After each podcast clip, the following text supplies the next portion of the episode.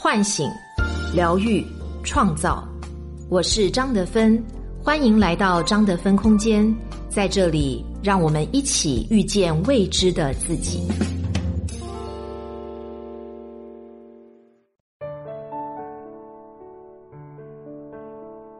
微信关注公众号“张德芬空间”，回复“喜马拉雅”，免费领取价值一百九十九元《遇见未知的自己》线上体验营。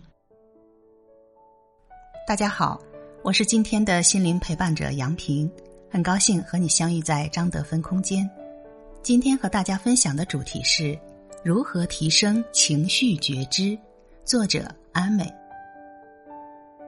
最近有个女士前来咨询，她满脸疲态，说不知道为何最近和丈夫争吵频繁，每次丈夫懒懒的躺在一边，让她做一些事情，她就气不打一处来。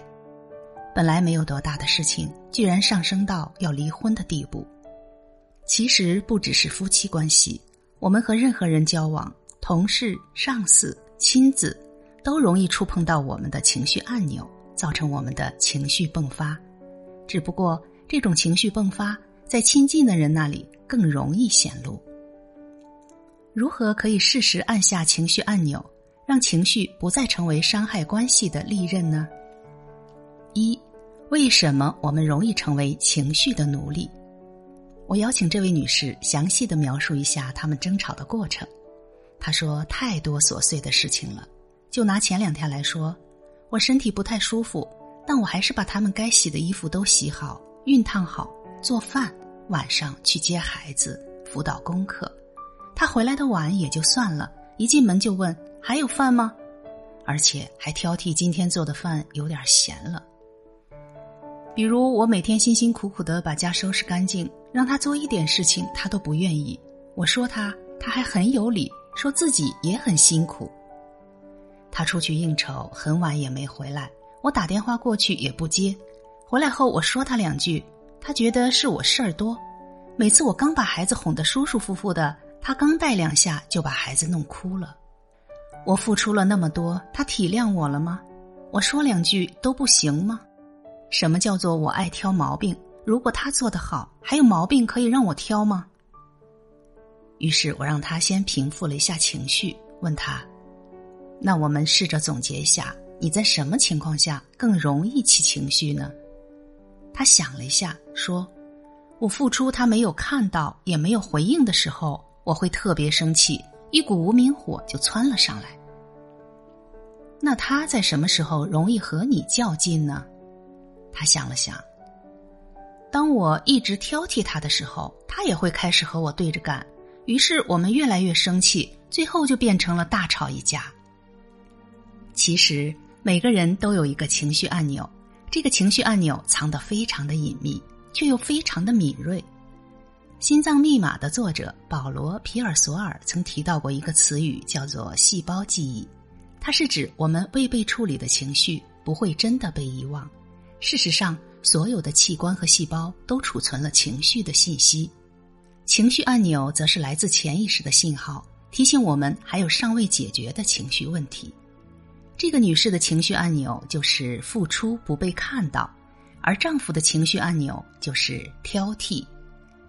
一旦我们触碰到，就会调动出潜藏在细胞记忆中的过往情绪，引起情绪的波动，甚至变成争吵。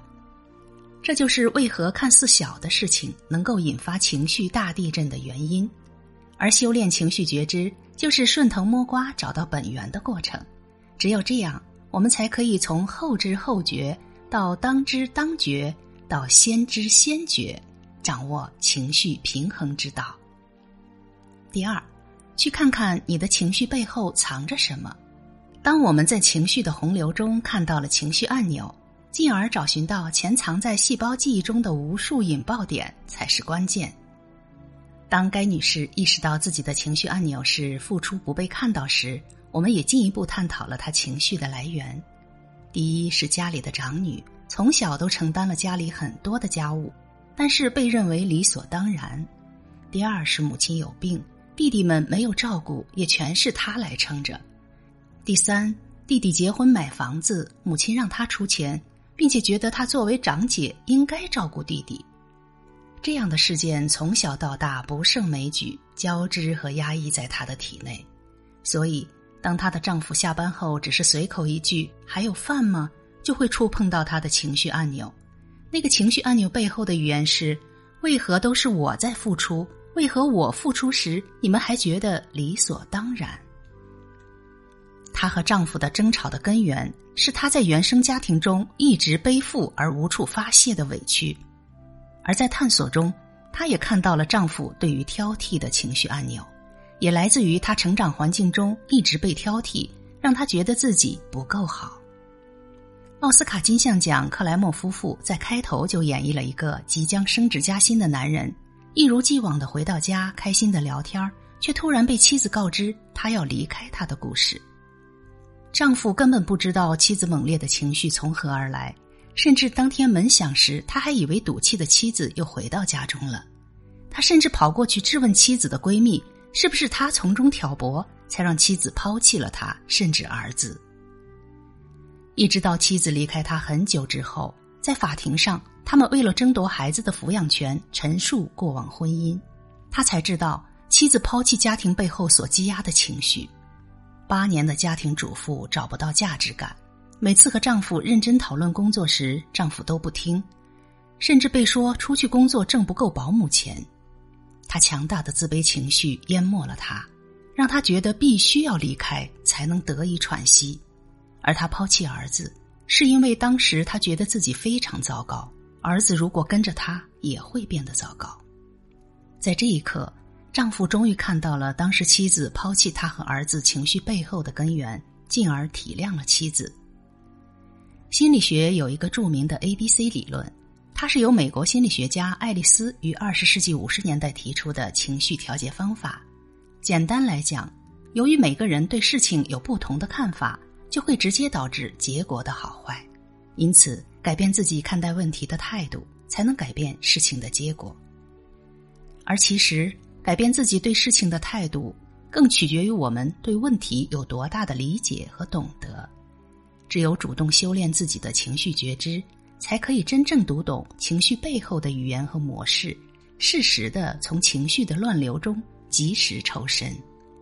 三，让情绪从自动化模式到人工模式。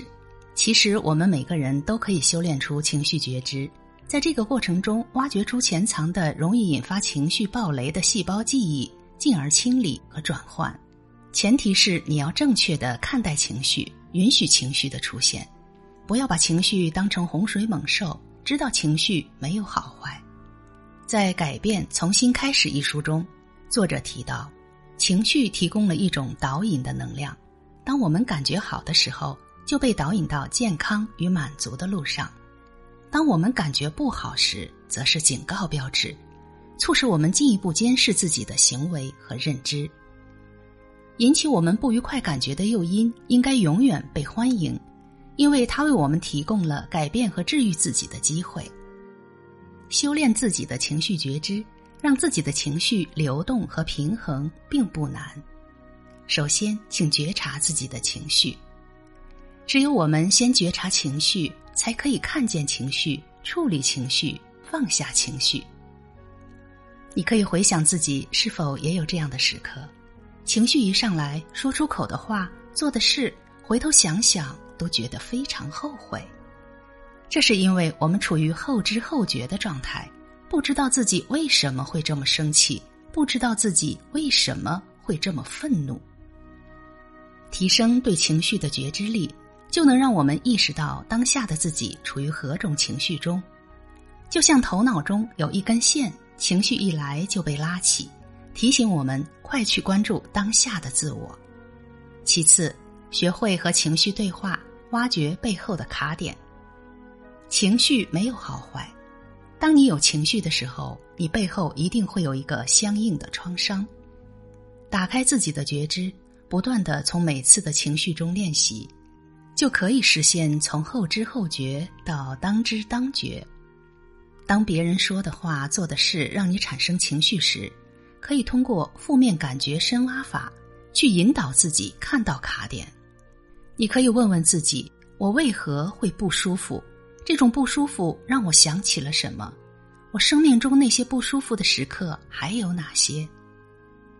比如，在累计的情绪练习后，那位来访者女士后面再生气情绪时，她会马上去问自己：这种情绪是原生家庭委屈的重复延续，还是存在其他卡点？当你开始有觉知的慢慢练习，你会在每个负面情绪到来的时候，越来越接近源头。并且学着从源头去处理，就像这位来访者女士会开始学着疗愈一次次付出而没有被看到的那个委屈的内在小孩儿，而不是让自己再陷入和丈夫争吵的重复性情绪。再者，还可以通过冥想、身体舞动等方式，让自己的情绪更加流动和有觉知。每天可以坚持冥想，当冥想的时候。其实是把知觉向内收，更容易培养清明的觉知。当情绪来的时候，也更能敏锐的觉察出来。身体舞动、直觉绘画、自由书写等，更有利于处理积压的情绪，帮助我们把压抑在细胞记忆中的情绪雷区清理出来，也可以帮助我们更好的建立觉知。当我们不断的在每个情绪的当下去觉察、处理问题，并且通过冥想、舞动等方式增加自己的清明度，你甚至可以达到先知先觉的阶段。你可以透过别人的情绪和行为方式，看到他们背后潜藏的模式，给予对方包容和指引，而不再让自己陷入到情绪的漩涡中。当我们学会和情绪做朋友。它便可以变成指引我们人生变得更好的力量。亲爱的，去试着修炼你的情绪觉知吧，你会发现这是一个非常好玩的过程，也是每个人抵达幸福必备的功课。微信关注公众号“张德芬空间”，回复“喜马拉雅”，免费领取价值一百九十九元《遇见未知的自己》线上体验营。